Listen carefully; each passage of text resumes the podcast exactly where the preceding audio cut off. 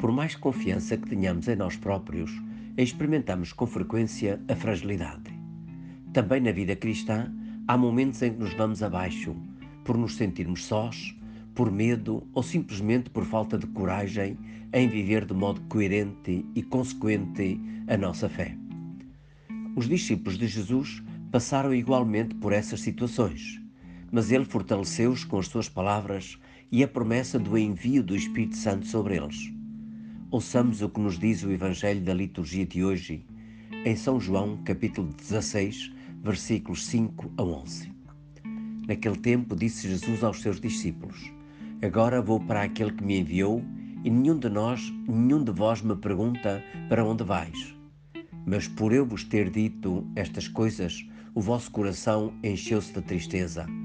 No entanto, eu digo-vos a verdade: é do vosso interesse que eu vá. Se eu não for, o Paráclito não virá a vós, mas se eu for, eu vou-lo enviarei.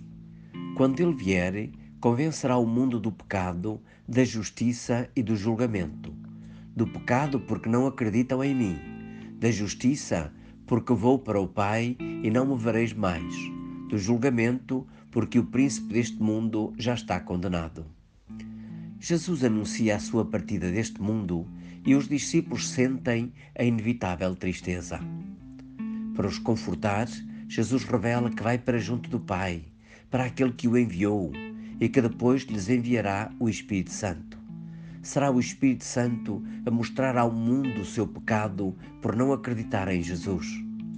Será Ele a fortalecer os discípulos de Jesus, a dar-lhes o entendimento da sua morte e ressurreição, a pacificar os seus corações e a tornar forte a sua fé de discípulos, a infundir neles a ousadia e a sabedoria para o testemunharem e os tornar vencedores.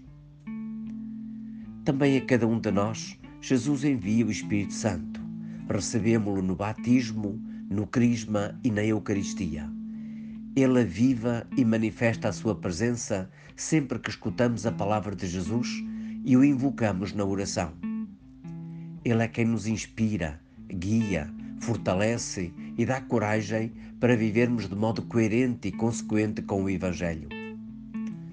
Frutos do Espírito Santo em nós são o amor a cada próximo e o amor mútuo entre aqueles que procuram juntos seguir Jesus.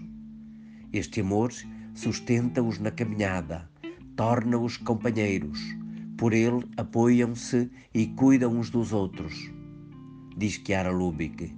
Quando nos lançamos a amar os outros deste modo e somos por isso também amados, experimentamos passar de um plano da vida do espírito para um plano superior. Notamos um salto na vida interior. Adquirimos uma luz nova que nos ajuda a ver cada acontecimento em Deus. Ao mesmo tempo, este amor recíproco testemunha Cristo ao mundo. Foi Jesus quem o disse. Por isso, por isto é que todos conhecerão que sois meus discípulos, se vos amardes uns aos outros. É o início, como sabemos, da Revolução Cristã, daquela revolução que os primeiros cristãos difundiram em todo o mundo conhecido naquele tempo. Facto que levou Tertuliano a afirmar: somos de ontem e já enchemos o mundo. Queres enfrentar com coragem e fortaleza as tuas fragilidades e superá-las? Lê o Evangelho de Jesus para te instruires na arte de viver com Sua palavra. Invoca o Espírito Santo e escuta-o no teu íntimo. E procura estabelecer relações de amor com quem partilha dos teus mesmos ideais de vida cristã. O amor recíproco entre vós ajuda-vos e sustenta-vos para viverdes e vos comportardes como cristãos.